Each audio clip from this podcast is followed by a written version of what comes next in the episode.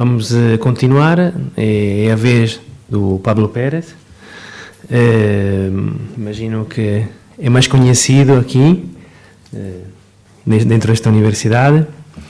O Pablo é investigador do Departamento de Facto e Filosofia da Universidade de Valladolid. E está a concluir uma, um estudo do doutorado. Uh, o título da tese é Pensamento Poético de Fernando Pessoa, Acercamento Ontológico e a Tensão Filosófico-Poética, Filosofia e Poesia. Eh, autores de diversas publicações, comunicações em, em Portugal, eh, eh, no extranjero e claramente em Espanha. participou em muitas reuniões, reuniões científicas, digamos assim, com vários temas pessoanos e não apenas. quero destacar o importantes trabalhos sobre Nietzsche Pessoa, resgates de muitos textos inéditos e transcrições. Um outro cerne importante do, do seu, da sua investigação é, é, a ligação, de facto, entre filosofia e poesia. Eh, Ocupou-se também do conceito de sublime, eh, no pensamento romântico, e, e, na literatura romântica, no pensamento, eh, no idealismo alemão. e, naturalmente, ocupa-se ocupou-se, não é, do, do, da filosofia e da literatura do da área, digamos assim, ligadas ao, ao trágico. Hoje vai apresentar uma, uh, uma comunicação sobre o tema da infância e, e vontade. Portanto, uh, o título exato em castelhano é, é Vontade da Infância em Fernando Pessoa. E agora deixo a palavra ao Pablo. Gracias, Antonio. Eh, empiezo. ¿Acaso sea, no sé si me escucháis bien, acaso ¿Me escucháis? ¿Así mejor? ¿Acaso sea la infancia el tema de la filosofía? Sobre esta afirmación eh, es sobre la que voy a tratar. ¿Acaso sea la infancia el tema de la filosofía? Frente al lema de la ilustración, que Kant proclama en su respuesta a la pregunta por la esencia de la ilustración y que define el filosofar y el verdadero sabio como aquel que se atreve a conocer, sapere aude famoso, dejando atrás la minoría de edad, es decir, abandonando la infancia, frente a un deseo de conocer apasionado, de agotar y perseguir el misterio hasta sus más lejanos eh, escondites, tras esa crisis de la filosofía moderna, ya no serán ni la madurez, ni la sabiduría, ni el entendimiento autónomo, eh, la voluntad de verdad absoluta, eh, aquellos que predominen en el terreno filosófico, en el terreno de diálogo entre filosofía y literatura. Mm. Ya no serán estas las guías del pensar y frente a ellas se erguirá, se levantará de nuevo, renacido el niño, como símbolo, como meta, como mito, como deseo de una sabiduría para el pasado mañana, dicho nietzscheanamente. Así que el tema de la filosofía, por tanto, en nuestro tiempo es ese y sigue siendo ese, la infancia, a pesar de que algunos se puedan escandalizar con esto que yo digo, cosa que me resultaría muy agradable. Por tanto, hay una sabiduría, hay una filosofía, aún inconsciente y antimetafísica en la infancia. ¿Es el saber, la lucidez, una enfermedad, un dolor o una salvación? ¿Es el auténtico sabio eh, aquel niño, aquel artista, aquel poeta? Esta pregunta acaba por ser, en definitiva, una pregunta por el valor, por el sentido de la propia filosofía. Una pregunta que está presente en el propio Pessoa, cuando él dice el problema central de la filosofía eh, es ella misma como problema. ¿Por qué necesito la filosofía? ¿Para qué es necesaria? Es decir, está ligada este problema de la infancia, eh, esta cuestión de la infancia, a la pregunta por el beneficio de este pensar sistemático y abstracto. Es decir, ¿para qué necesitamos la filosofía? ¿Qué beneficio obtenemos de un pensar abstracto y racional? Eh, ¿Qué, ¿Qué beneficio obtenemos de trabajar una voluntad de verdad absoluta, desprovista de voluntad de ilusión, de niñez, de querernos saber, en definitiva de ingenuidad, de primitividad, de animalidad y de inconsciencia. Este cuestionarse el pensar abstracto, la propia filosofía, como actividad propia o no de la vida, es decir, la filosofía nace o no de la vida, vuelve o no a la vida, eh, no está lejos del pálpito filosófico pesoano, hasta el punto de poder llegar a considerar a la infancia como un tema esencial, un tema fundacional, fundamental en el pensamiento poético de Fernando Pessoa.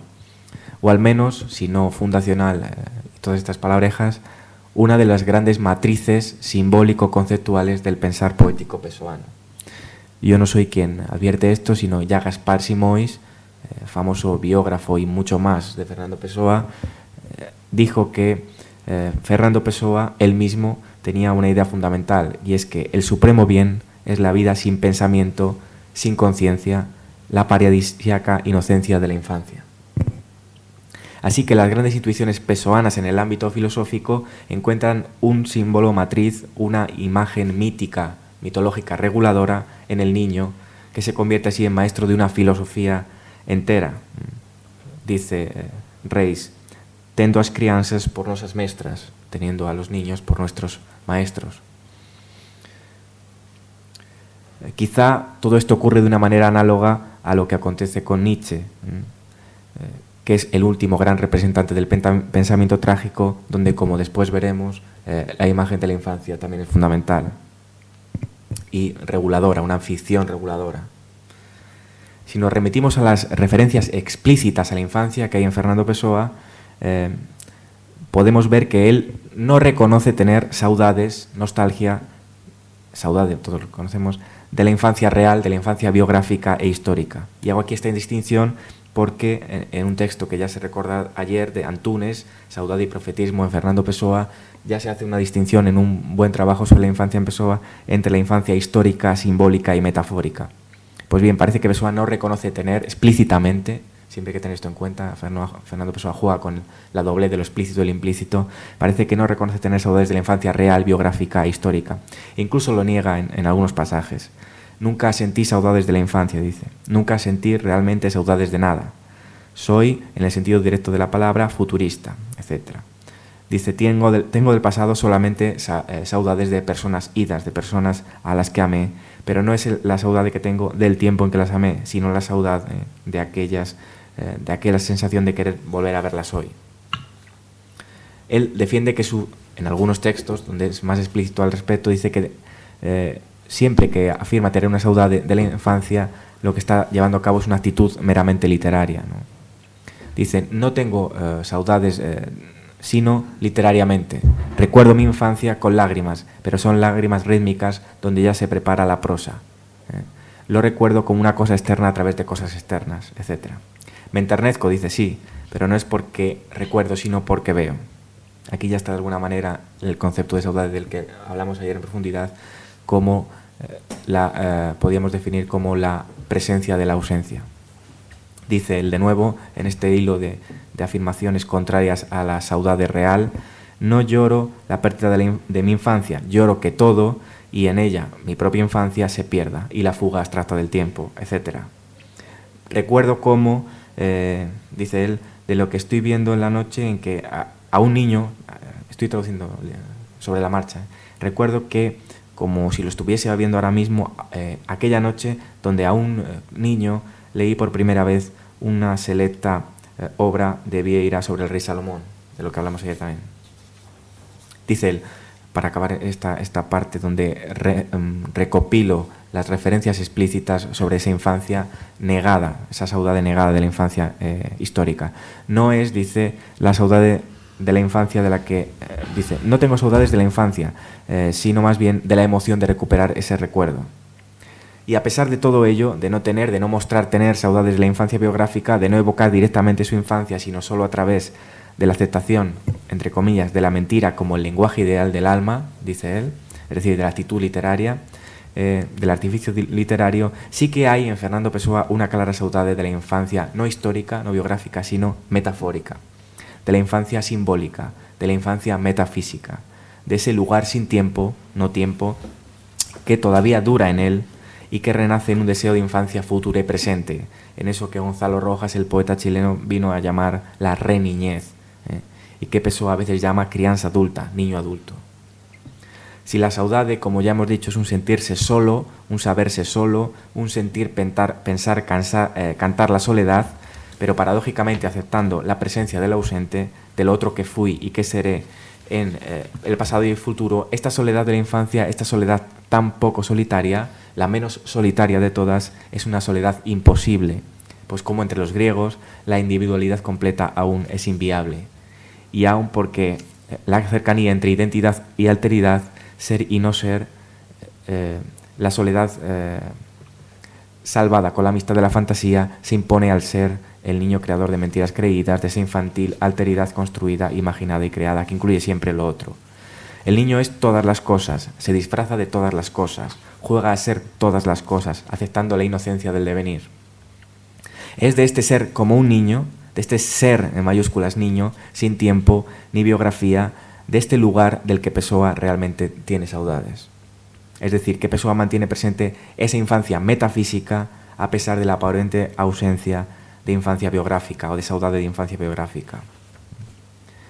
Cuando él dice somos lo que no somos, una afirmación clara de esa lógica paradójica, está realmente afirmando que esa labor de irrealizar, que es el arte literaria, está incardinada, está relacionada totalmente con el acto infantil de la creación, de fantasmagorías, de mentiras y de literaturas eh, que acompañan eh, el nacimiento de un ser humano y la formación de un yo aún por construir.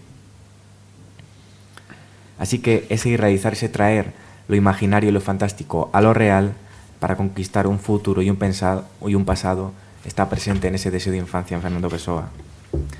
Nuestro autor no puede superar la época de la infancia donde eres los demás y los demás eh, se hacen uno mismo, donde el yo aún no existe y tu alma excéntrica se lanza conquistando ontológicamente todo sin saberlo, donde decir yo es artificial y aún ni se sabe decir, donde uno es todo y la vida palpitante, recién descubierta, recién nacida aún, es parte del todo, de la madre, de la vida, de la voluntad, no pudiendo superar esta etapa de juego y de devenir, de devenirse, de venir a ser otro, de otrarse, no pudiendo dejar de jugar a ser otros, de enmascararse, de disfrazarse de los demás.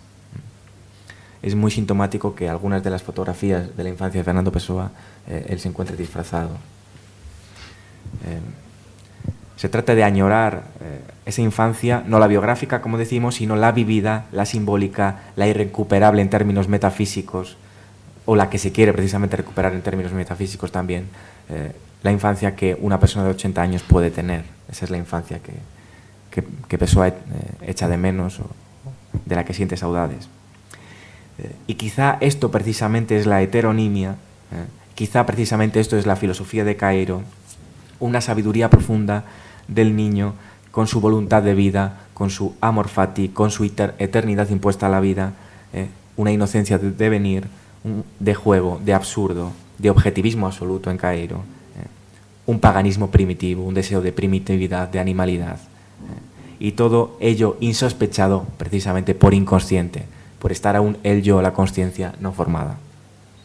Así la infancia ya no es una etapa, una etapa, como dice Nietzsche, dice, infancia y niñez tienen su meta en sí mismas, no son etapas, sino la forma natural de toda vida feliz, una vida inconsciente donde la conciencia siempre es prereflexiva e impersonal, aún no formada, y eh, ya no se trata de una etapa, que destripar para hacer florecer, florecer, una madurez estúpida, sino aquello que todavía nos va a salvar eh, para el futuro. Un deber del entusiasmo, de la locura, de la risa, que acaban con la seriedad, con la madurez y con el, eh, la voluntad de moralidad y de deber de la vida adulta. Fernando Pessoa no dejó nunca de ser un niño, se sintió uno más entre ellos. Esto lo, confirma Carlos Queiros, que dice que Fernando Pessoa adoraba a los niños y con sus sobrinos aún pequeños era frecuente eh, verlo en las reuniones familiares jugar como si fuese uno de ellos. Y para divertirse eh, acostumbraba, a a improvisar eh, poesías e historietas de ambiente fantástico y burlesco. Escribiendo poemas para ellos, que no son muy conocidos, pero hay poemas infantiles eh, y haciendo ver que la literatura eh, que se escribe, aún sin tener, eh, que la verdadera literatura que afecta a la infancia, que da lugar o que puede atañer a la infancia, a alguien que lea desde la infancia, es aquella que precisamente se, se escribe sin pensar en escribir para niños.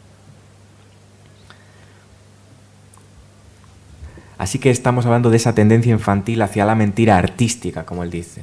Esa mentira artística tan pesoana comienza en la infancia y no, y no le deja de acompañar durante toda su vida. ese aumentar el mundo con ficciones, con otros mundos y con otros personajes, eh, está ya desde niño, como él mismo nos dice. Dice, tuve siempre desde niño la necesidad de aumentar el mundo con personalidades ficticias, con sueños míos eh, rigurosamente construidos, visionados con una claridad fotográfica, comprendidos por dentro de sus almas. No, no tenía más que cinco años y cuando era un niño aislado y no deseando estar solo, ya me acompañaban algunas figuras de mi sueño, un capitán Thibaut, un chevalier de paz y otros que ya olvidé y cuyo olvido, como, la imperfecta, como el imperfecto recuerdo de aquellos, es una de las grandes saudades de mi vida. Así que eh, este, este crear vida con los muñecos del niño va más allá en Pessoa, que crea sus propios compañeros ficticios, entre comillas, eh, desde muy niño. Este arte de la insinceridad artística y literaria, este crear mundos, poetas en el mundo, que ya no dejará al joven poeta, es en definitiva el arte, como decimos, de irrealizar, de traer a lo real lo que todavía no es y de darle vida. Él dice exactamente, a arte da crianza e a de realizar. El arte del niño es el de irrealizar. Bendita esa edad, dice él, errada de la vida, cuando se niega la vida por no haber, no haber sexo, cuando se niega la realidad por jugar, tomando las cosas reales eh, tomando por reales las cosas que no lo son. Así que ya hablamos de una duplicidad que está incorporada en Fernando Pessoa desde la infancia. Dice él, todo en mí es la tendencia para ser y seguir otra, ser otra cosa, una impaciencia del alma consigo misma, como una crianza, como un niño inoportuno, un desasosiego siempre creciente y siempre igual, un deseo de ser siempre otra cosa. Así que es un vivir arrojado al otro que acepta el misterio sin conocer el dolor del tiempo y de la muerte y que se entrega siempre viviendo por fuera de sí y nunca por dentro, con un alma, arrojada al misterio. Así que esta saudade explícita, ¿eh? no de la, de la infancia biográfica, sino de la infancia metafísica, la infancia que no tiene caducidad, la infancia intemporal, aún disfrazada de literatura, está presente en toda esta obra pesoana es un deseo de regreso, de volver a ser, de regreso al paraíso perdido, dice Campos. Oh paraíso perdido da miña infancia burguesa, meu edena casellado o xa nocturno, miña colxa limpa de menino. Es un paraíso perdido en propias palabras de Álvarez de Campos. Esto impregna toda la obra de Fernando Pessoa. ¿Quién me devolviera a la infancia antes del análisis, antes de la voluntad? Estoy traduciendo eh, directamente, pido perdón si era un error. Que yo sea vuelto, dice Soares, que, me vuelvan de nuevo niño y quede así siempre. Dice, quiero ir al, madre, quiero ir al pasado, donde estuve buscando los juguetes que allí dejé. No digas que la noche está fría, que, que me va a hacer mal el aire. No me hará mal, quiero volver a la búsqueda del hermano perdido que, que murió, aquel que jugaba conmigo y nunca vi, etcétera, etcétera. O el niño que fui yo era en, la carretera, junto al camino. O, o mi pasado de infancia, muñeco que me partieron. O deseo físico del alma de, de encontrarse allí de nuevo otra vez, de encontrarse en la infancia. Así que se sale de la infancia cuando se conoce el dolor del tiempo y de la muerte y cuando se desea volver a ella. Paradójicamente eh, es muy pesuano esto. O sea, se sale de la infancia cuando se desea volver a ella es una obviedad, pero decirlo así eh, parece aportar alguna lucidez y alguna poesía que, no viene mal en estos tiempos. Así que se sale de la infancia cuando ya no se puede repetir el maravilloso e inigualable verso infantil de Antonio Osorio, un poeta poco conocido, que dice a su padre, o, o alguien, una voz poética dice a su padre, ¿cuántos días después de ter morrido se volta a vivir? Es decir, ¿cuántos días, papá, cuántos días después de haber eh, vivido se vuelve, de haber muerto se vuelve a vivir. Se sale de la infancia cuando se desconoce el hasta el momento insospechado contenido de la condena.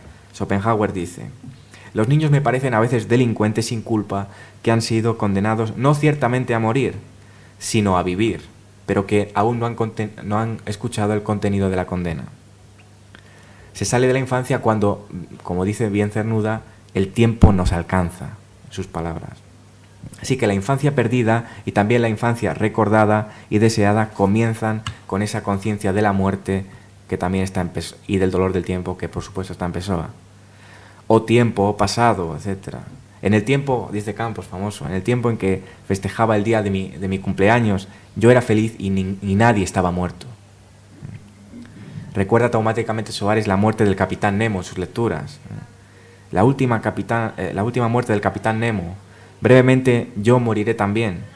Fue toda mi infancia pasada la que en ese momento, cuando muere el capitán Nemo, para él quedó privada de poder durar, cuando se da, tiene conciencia de ese dolor del tiempo. Campos habla de una infancia sin futuro pensado. El niño no puede pensar el futuro porque vive en un eterno, en un eterno presente.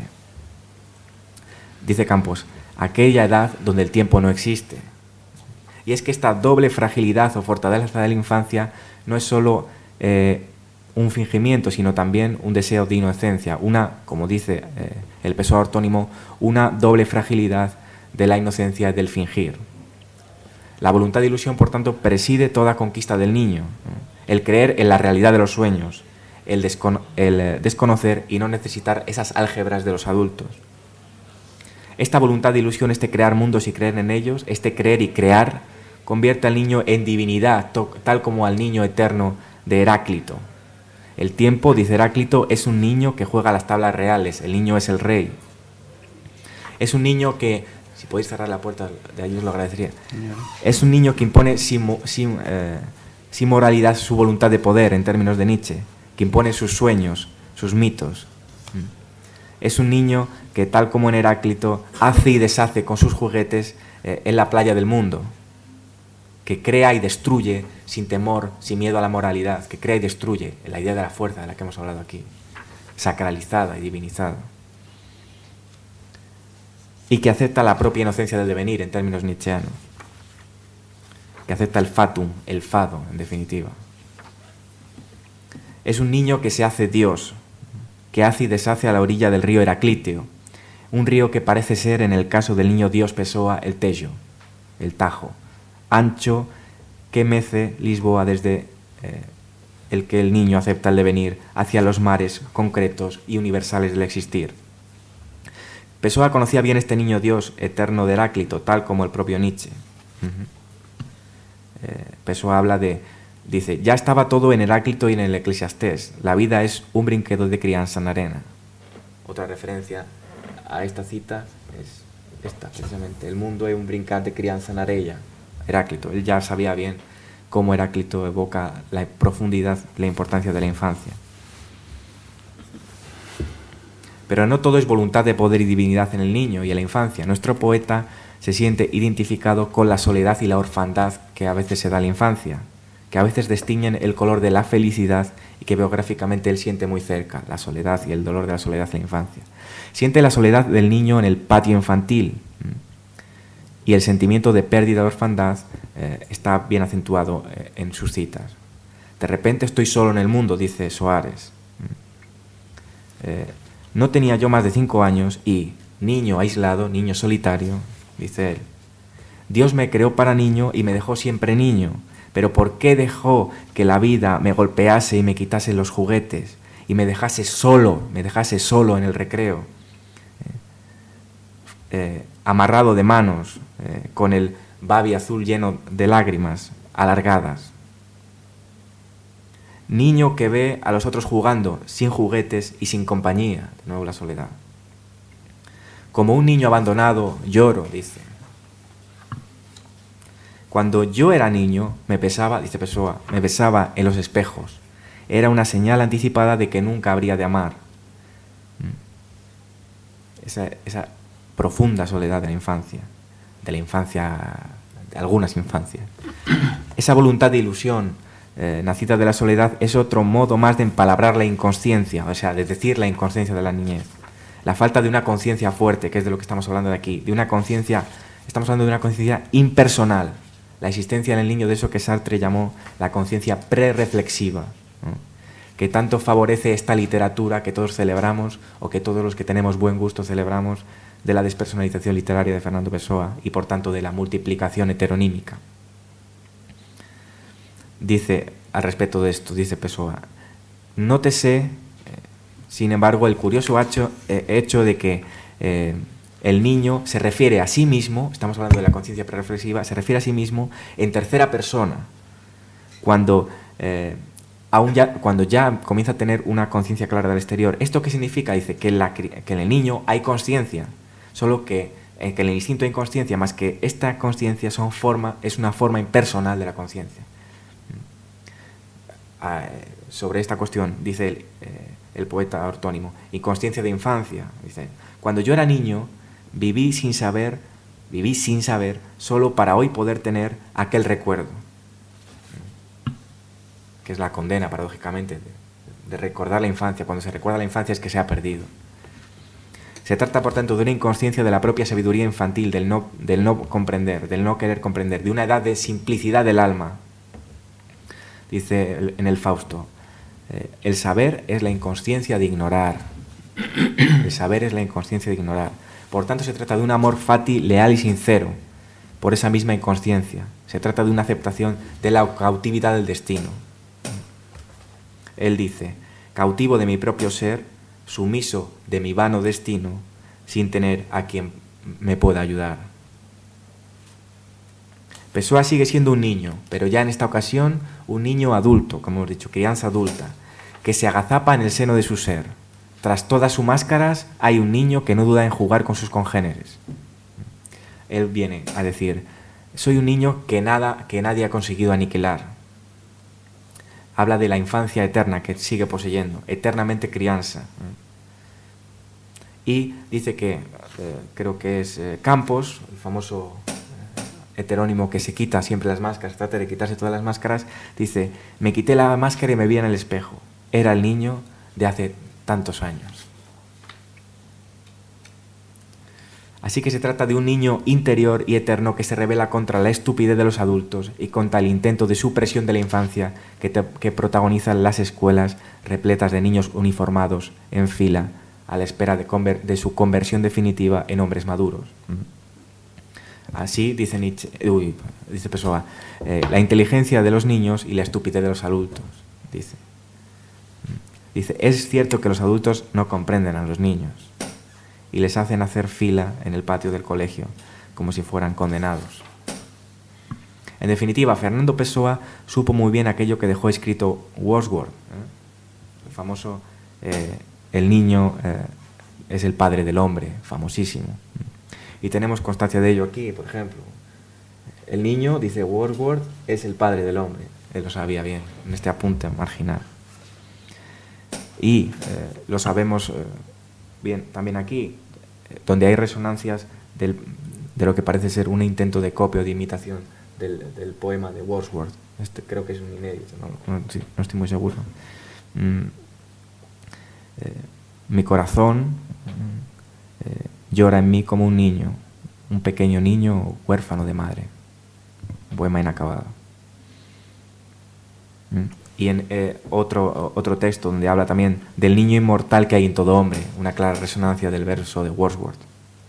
Pero sin duda donde se encarnan todas estas dimensiones irrenunciables de la infancia y, de la relación entre infancia y filosofía es en el maestro de los heterónimos y del propio Fernando Pessoa, Alberto Cairo, que es un maestro niño, un niño adulto.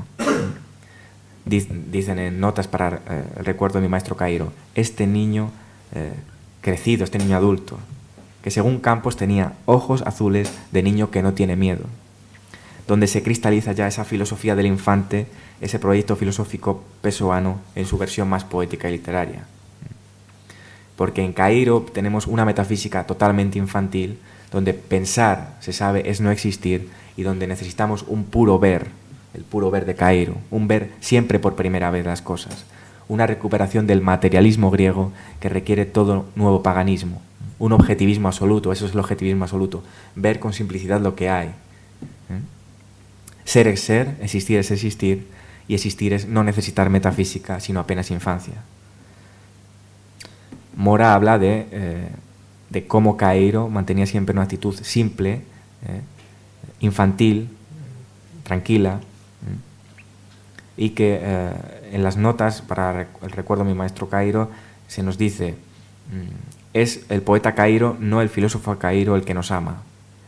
Lo que realmente recibimos de sus versos es una sensación infantil de la vida, con toda la materialidad directa de los conceptos de la infancia. en notas también, hay una ausencia de preocupación metafísica en Cairo, natural en quien piensa infantilmente. Así que tenemos aquí de nuevo la sabiduría del inocente que ama sin porqués y que sabe que pensar causas y fines es perder la lealtad a la vida.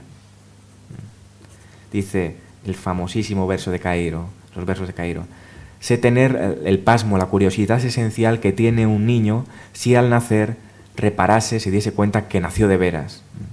Me siento nacido a cada instante, a cada momento, para la eterna novedad del mundo. Y dice también Cairo, como un niño, antes de que me enseñasen a ser mayor, a ser grande, fui verdadero y leal a lo que vi y escuché.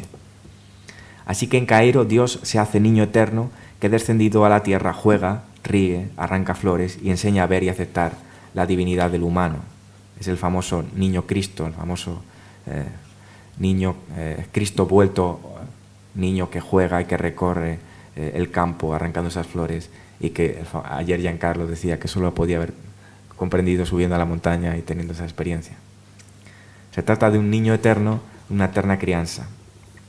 Ninguna filosofía, dice Cairo, llegó a aceptar con tanto sentido la esencialidad del creer y del vivir de ilusiones. Ninguna filosofía, dice Cairo, llega a una certeza mayor que la del juego del niño, que la de vivir del niño. Aquí tenemos estas bolas, pompas de jabón que este niño se entretiene en largar eh, por su pajita, dice Cairo. Son traslúcidamente una filosofía entera. Dice Cairo de nuevo, si yo muero joven, escuchen esto, yo solo fui un niño que jugaba. O el famoso eh, texto de Campos donde dice, come chocolates, come bombones, eh, niña. Mira que no hay más metafísica en el mundo sino los chocolates. Mira que las religiones todas nos enseñan, no, enseña más que una confitería. Come, niña, come. Eh, así que dice eh, Cairo de nuevo, un día eh, me dio sueño y me eché a dormir como cualquier niño. El niño que piensa en hadas y cree en las hadas actúa como un dios enfermo, pero como un dios. Etcétera, etcétera, etcétera. Cairo es el niño por excelencia de, de Pessoa, maestro de Pessoa. Cuando se parece, eh, ¿Cuánto se parece este niño Cairo con el niño del pensamiento trágico nietzscheano? Con esa infancia para el futuro y para el presente, no biográfica, sino mitológica y reguladora y que asume una nueva madurez eh, eh, que acepta la seriedad del juego como la vida misma. Dice Nietzsche, madurez del hombre adulto significa haber reencontrado la seriedad que de niño tenía al jugar se trata de un niño que conoce bien el carácter metafórico del lenguaje.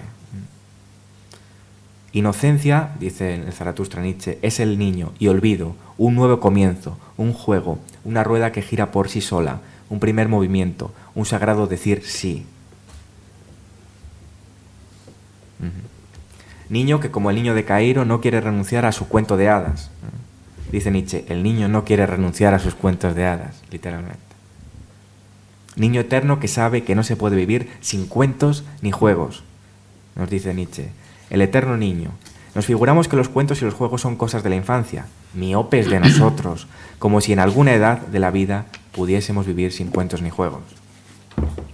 Así que se trata de un niño que inaugura, que recupera, en definitiva, estoy acabando, creo que voy viendo el tiempo, ¿verdad? Sí, sí, sí. sí. Eh, un niño que inaugura, que recupera, en definitiva, el pensar poético, el pensamiento trágico como una nueva forma de existencia. Literalmente dice Nietzsche esto, el pensamiento trágico como una nueva forma de existencia. La filosofía transformada en arte, dice Nietzsche en sus fragmentos póstumos, el impulso artístico transformado en crisálida con filosofía, se recupera y recupera el encanto de las cosas simples, sin trasuntos ni dobles fondos. Dice también Nietzsche en sus fragmentos póstumos, el niño goza el privilegio de los grandes encantos que le provocan las cosas simples. Se trata, por tanto, de la implantación de un peculiar egoísmo que quiere hacer incluir, eh, coincidir el yo con todas las cosas y ser ellas en este reino de los cielos en la tierra. De nuevo Nietzsche, la inocencia del egoísmo es propia del niño, y si no os hicierais como niños, no entraréis nunca en este reino de los cielos. Sería bueno recordar... ¿Tienes hambre? No. no las tripas. Sería bueno recordar, hablas de Otero, que también dice, si no os hiciereis como niños, no entraréis en el cielo de los reinos, la tierra. Ahí está el amor fati, el sentido de la tierra y el paganismo. Así que en definitiva es una nueva niñez repleta de mundos. Eh, dice Pessoa, soy un niño, soy el niño que no pude ser. Duermen muchos mundos en mí. En la vida auténtica que es la soñada en la infancia y en la sobreinfancia. Por tanto, extranjero forzoso, exiliado, herido, ¿eh? Eh, construye Fernando Pessoa una nueva patria, una nueva matria en términos de Unamuno, que gusta más de hablar de ese término, que acepta, que desea, impone una infancia sin final. En Pessoa, fue Pessoa, es Pessoa, no dejó de ser niño eterno que escondido en la soledad de su seno, parió mitos, mundos y poetas convirtiendo la vida en un juego de máscaras infantil, en un teatro de parvulario que libera del dolor de la lucidez y del tiempo, aceptando el devenir inocente y la tragedia con una risa sin porqué de un niño callejero y sucio. Todo nace del niño porque su puro ver, caeriano, salva el mundo. Eh, leamos aquí un pequeño fragmento de Machado. El niño lo salva con sus ojos nuevos. El mundo, sí, el mundo, eh, digamos,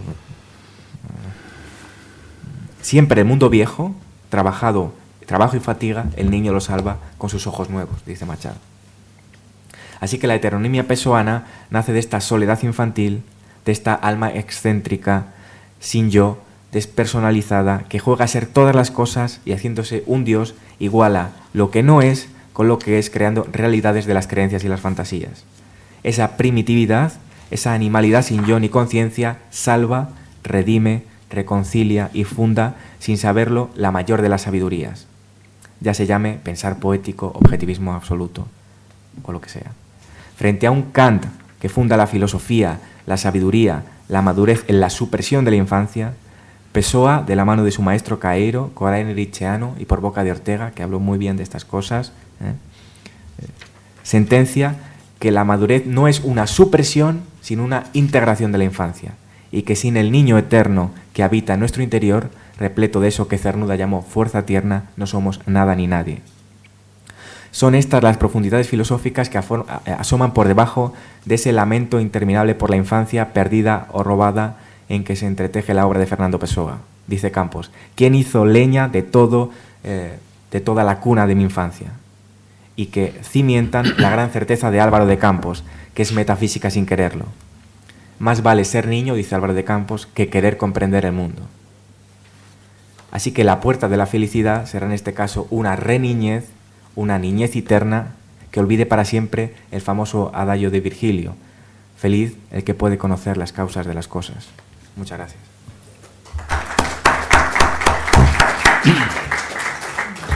Muito bem, Pablo.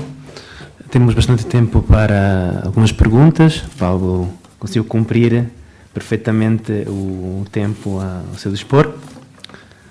Algumas perguntas? Bueno, en primer lugar, Pablo, gracias por tu, por tu conferencia. Has citado, has citado a Wordsworth, que es un poeta que eh, también me gusta mucho, ¿no? Eh, y quería hacer una observación, no sé qué opinas al respecto. Eh, por lo que me ha parecido entender, eh, digamos, el, el, fenómeno de la heteronimia, permite a Pessoa incluso eh, recuperar a través de él la infancia perdida. Em, y, yo creo que esta es una diferencia. Si, si, a, a, Wordsworth se le hubiera ocurrido esto de la heteronimia, a lo mejor hubiera conseguido otro tanto, ¿no? Pero lo cierto es que no se le ocurrió y que nunca fue capaz de, de, paladear, de volver a paladear eh, la infancia. ¿no? Yo estoy recordando ahora los famosos versos de Fernando Gallego, ¿no? que fue tan claro en nuestro tiempo, escribe para siempre nuestra memoria. ¿no? Eh, él habla de la infancia, pero como algo ya perdido, algo irrecuperable. Pues,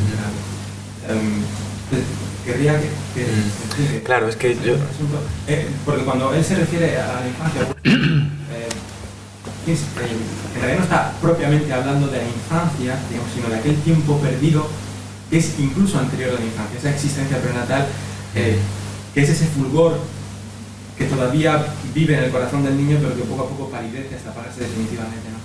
en la, edad adulta. Claro, es que de alguna manera la distinción que, quise hacer es entre la infancia biográfica y la metafísica.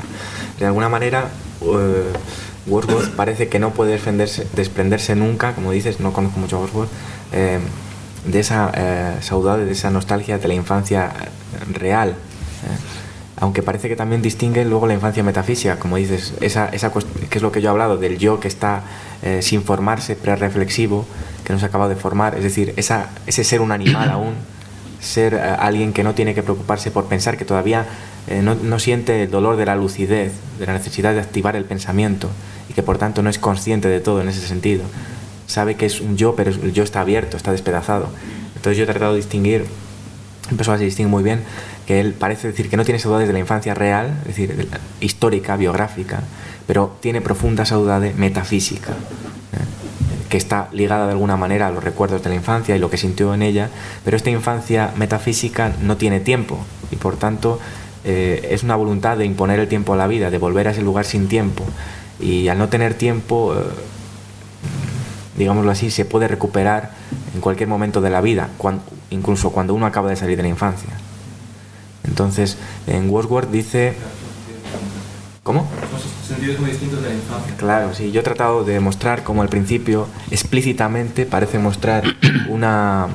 Eh, no tener saudades de la infancia biográfica, real, sino eh, de la metafísica, es decir, de esa forma de ser, de ese modo de ser infantil, animal, donde no hay necesariamente que pensar de forma abstracta, donde no hay eh, necesariamente que utilizar las categorías del pensamiento, donde yo aún me puedo identificar con las otras cosas, con las otras personas, donde yo puedo jugar a ser los demás, ¿no? Eh, y donde no me tengo que preocupar por los deberes del ser adulto y del descubrimiento de la verdad, del deber moral, etcétera.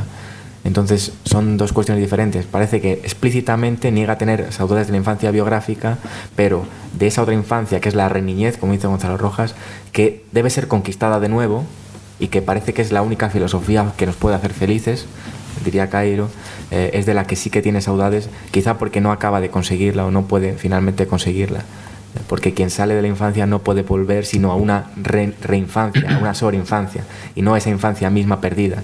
Así que ese paraíso perdido eh, se trata de reconstruir artificialmente o de recrear para la felicidad que pasa por un pensar no solo abstracto o por acabar con el pensar es no, saber existir, dice Bernardo Soares. Entonces, eh, necesitamos una existencia donde el pensamiento no lo invada todo y no colonice nuestro ser. Eh, y de alguna manera ese recuperar la infancia eh, mm, es necesidad eh, irrenunciable para una vida feliz, donde, como decía sobre la cuestión de, del, del adagio de Virgilio, ya no, la felicidad ya no está en saber las causas de las cosas. La felicidad es no tener que preguntarse las causas de las cosas y en no tener que, que mostrar porqués de las cosas, no buscar el porqué de las cosas. Y eso es el objetivismo absoluto de Cairo. Las cosas son porque son, son, no hay porqués. No sé si, bueno. Eh, sí. Esa infancia metafísica, esa saudade mm. de la infancia metafísica, eh, no puede suponer precisamente esa cuando habla que el pensamiento que tú acabas de decir, lo que se me olvidó de desasosiego, mm. en que dice que el pensamiento es la enfermedad del alma. Mm Eh, esa, esa, saudade de una infancia metafísica no puede ser esa saudade de la matria, como tú bien dices, y que hay un interruptor inoportuno ahí que produce la emergencia al ser. Y cuando el niño emerge todavía trae, digamos, como retazos, como resonancias de aquello que no ha sido de la matria, el no ser. ¿No es esa infancia un volver al no ser? Eh, es, esa saudade de la infancia a ese origen del no ser claro. y que el niño precisamente aporta una resonancia en el momento en que emerge al ser del, el interruptor inoportuno del hombre de pueblo que aparece ahí entre la, entre la nada y el ser uh -huh. y que te hace olvidar uh -huh. bueno, que te hace olvidar aquello eh, que eh, no sabes, el abismo, que no puedes describir, pero sin embargo aparece una resonancia en ese momento en que tú no tienes estructuras ni gramaticales ni conceptuales. Es una pregunta compleja, pero... Eh, no, la sí, resonancia de la nada. Ahí. Sí, claro. Yo he enunciado lo, lo, que para mí es la formulación de la, de la lógica paradójica fundamental en Pessoa, que somos lo que no somos. Entonces, eh, eso que no somos está todo en la infancia Y si recuperamos la infancia, es, es, la única condición de posibilidad de poder llegar, llegar a ser lo que no somos, que es lo que trata de hacer Pessoa. Entonces, eh, el, el, niño, cuando aún no, no ha formado su personalidad, su yo completo, puede ser todas las cosas con muchísima mayor facilidad, precisamente porque viene del no ser y aún está en el no ser. Aún no es nada, nada completo, y por no ser nada es todas las cosas. Y si no volvemos a ese no ser nada, que es la condición de posibilidad de ser todas las cosas, es imposible una existencia feliz, plena y que no esté dominada por el pensar abstracto de alguna manera. Sí, me ha gustado mucho tu conferencia. Y pues ahora podría ser un eterno adolescente uh -huh. que echa de menos su infancia y todavía pues tiene crisis de identidad, no sabe quién es quien puede llegar a ser. Claro, sí. O, o, o, el complejo de Peter Pan de,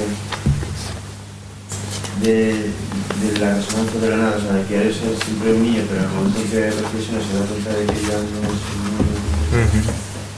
Sí. Se quedaba ahí como estancado en esa crisis de adolescencia. Eh, has, has, dado en el clavo cuando has dicho crisis de identidad. Es decir, cuando Fernando Pessoa identifica identidad y alteridad es porque él mismo no sabe quién es. Y de alguna manera no quiere saber quién es, porque es aburridísimo saber quién eres.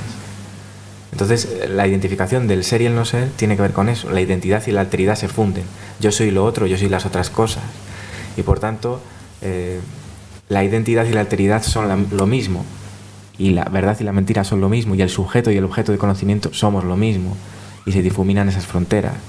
Entonces, mmm, eh, sí, cuando hablamos, cuando eh, presentamos el encuentro, leímos un texto de, Saramago que terminaba diciendo que gracias a que Fernando Pessoa intentó, aunque sin, sin conseguirlo, eh, saber quién era, aunque no lo consiguió, gracias a eso nosotros podemos llegar a saber un poco más de quiénes somos.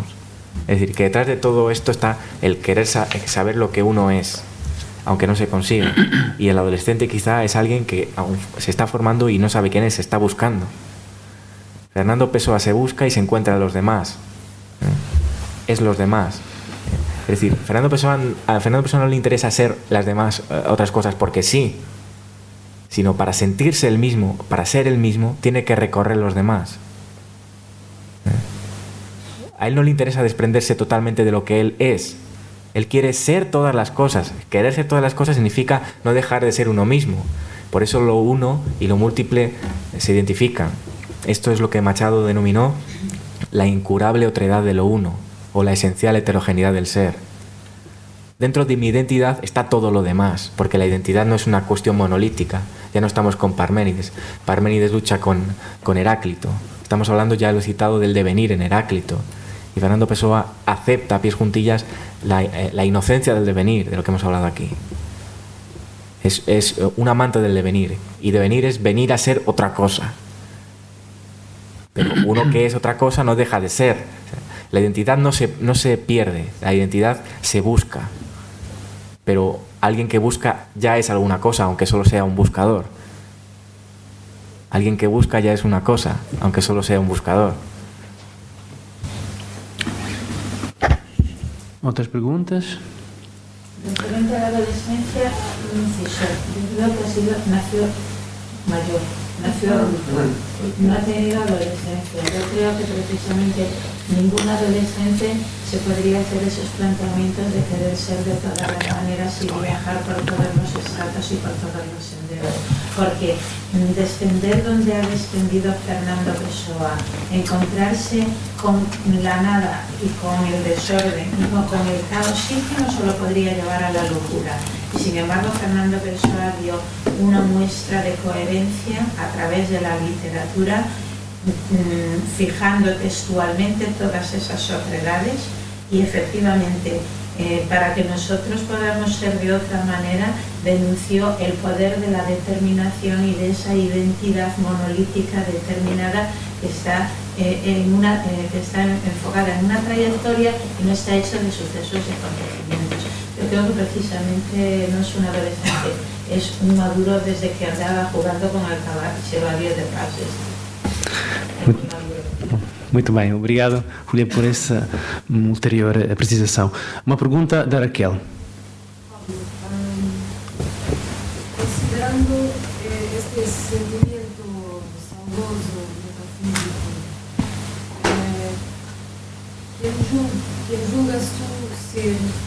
Pessoa, ah, quando ele siente eh, este sentimento saudoso como recuperação de uma instância original, originária fora da heteronomia, uma vez que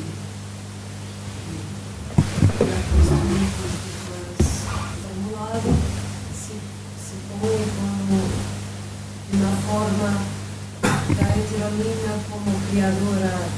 de uma forma da heteronomia como criadora de subjetividade que se purifica através de uma recordação da infância. Bueno, no, sé si, no sé si he entendido bien la pregunta, pero eh, mm, yo no, afirmo tajantemente que mm, la, heteronimia tenga como origen, eh, tenga como núcleo fundamental eh, esta recuperación de la infancia. Pero creo que viene muy al caso, es decir, que encaja muy bien en esa perspectiva de análisis el entender que si la heteronimia eh, fundamentalmente es la despersonalización absoluta hasta el límite extremo, eh, esa despersonalización solo puede ocurrir con una nueva filosofía, que es una filosofía infantil, que es el único lugar donde la despersonalización absoluta puede suceder. No, es que no, no, sé si puedes hablar en portugués si quieres, porque no, no he captado del todo. afinal pensa este. Sim. Ah, del pela heteronomia. Uhum. Del pensar em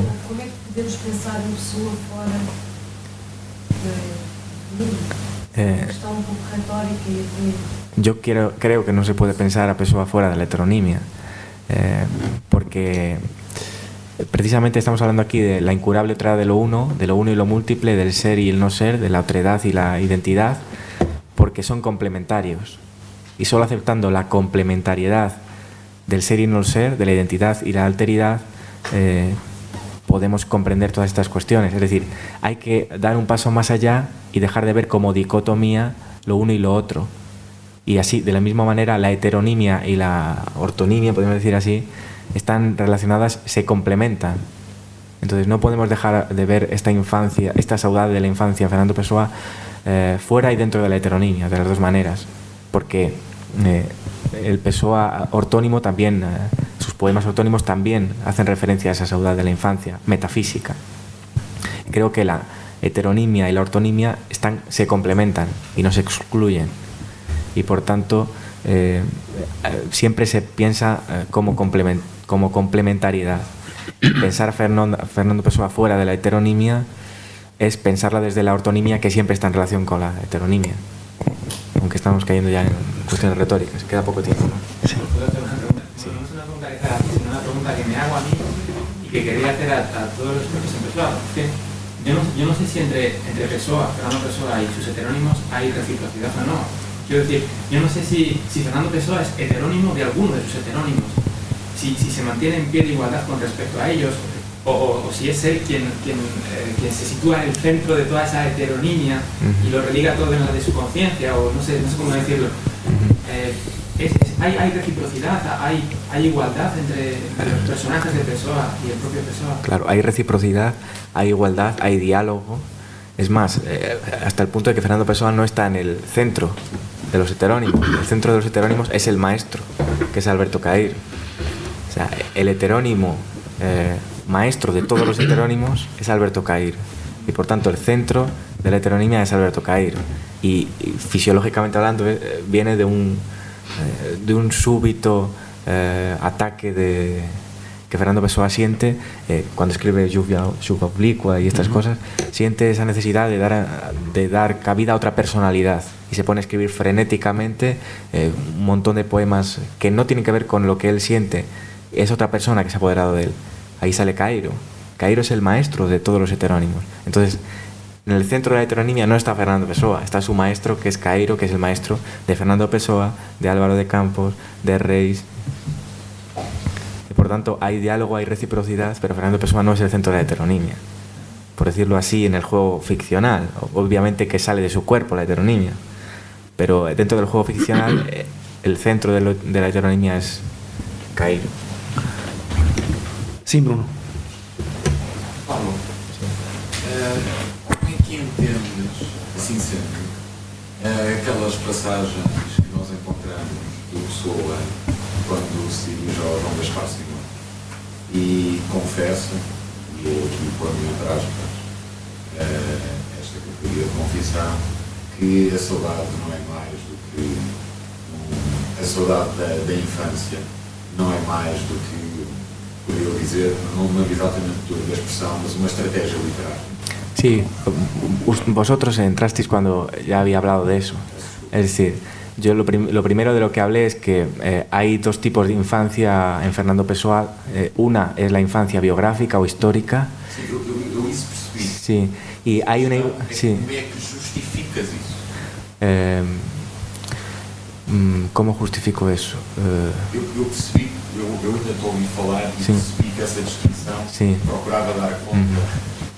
Yo al inicio leí muchas citas donde Fernando Pessoa parece renunciar a esa saudade y dice que esa saudade de la infancia no es sino un artificio literario, un juego literario, eh, que no tiene eh, saudade real de la infancia solo sino literariamente.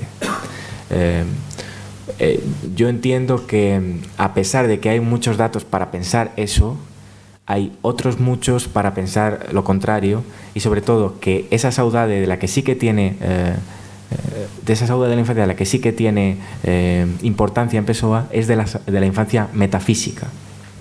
Es decir cuando él rememora su infancia biográfica lo hace literariamente. Eso no tiene importancia en Pessoa. Pero cuando él habla de una infancia en sentido más abstracto, sin recordar tanto eh, biográficamente lo que a él le sucedió, sin rememorar literariamente lo que a él le sucedió con sus tías, etcétera, con la pérdida de su hermano, etcétera, cuando él hace eso, sí que eh, no recrea desde la ficción. Está pensando en una infancia que realmente le importa, le interesa. ¿Por qué? Porque es una que está creando él mismo, nueva. Es una nueva infancia, sobre infancia, una re-niñez. Y esa infancia metafísica eh, no es una creación solo literaria, sino es una necesidad para su vida. Así que de tal manera que no es que no si es fácil justificar o no. En último término todo es, es un bello riesgo creer en eso. Pero mm, creo que todo ese conjunto de, de citas donde Pessoa habla de que es una creación literaria, esa infancia no tiene mucho, están más referidas a la cuestión biográfica, eh, a un recrear literariamente y biográficamente una futura infancia para transmitir emociones, etcétera, y en el otro sentido es, es una cuestión más abstracta, menos, menos relativa a eso. Muito bem. Acho que esgotámos o nosso tempo. Foram várias as situações aqui levantadas pelas perguntas. Agradeço pelas intervenções. Temos, infelizmente, apenas quase 10 minutos de pausa. Entramos depois a meio-dia eh, com o Bruno, que, que nos vai falar sobre saudade e aposofia em Fernando Pessoa e Teixeira de Pascoais. Muito obrigado. Dentro de 10 minutos.